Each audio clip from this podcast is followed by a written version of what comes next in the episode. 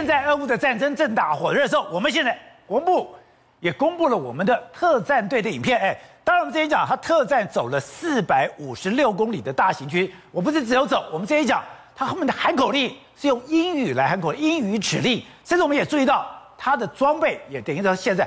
要问啊，我们来看这样子，就我们是外行看看热闹。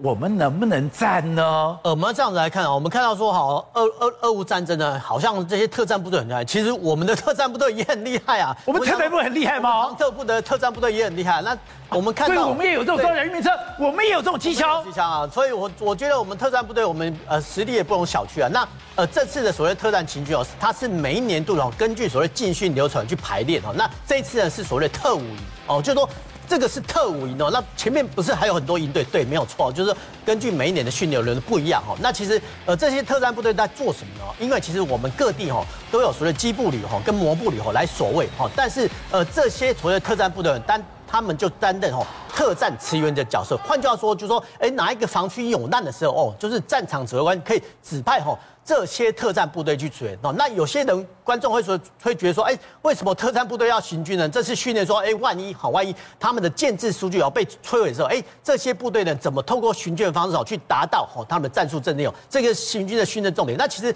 在整个的行军训练过程中，其实呃，指挥官呢就会下达哦相关的科目做演练，不是叫你走路就好，不是哦，它包含啊，比如说战伤，我们看到好这个所谓战伤救护啦，然后跟好重要地区的防区呃做如何协调。而且你说从那个头可以看出来说。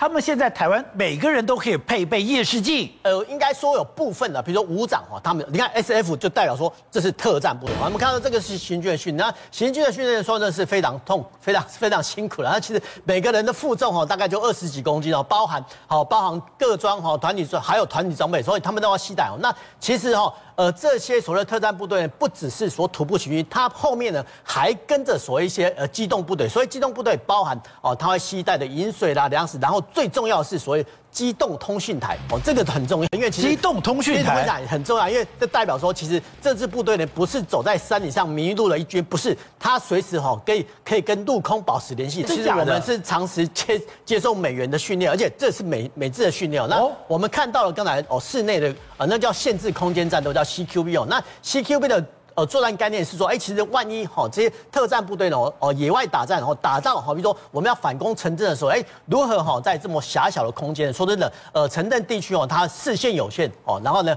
可能会被云雾缭绕，或是被敌军所遮掩。那如何在哈这么短的空间之内哦，用身上的器具哦达成它特战或者说光复的目标，这个是啊所谓限制空间战斗的意义。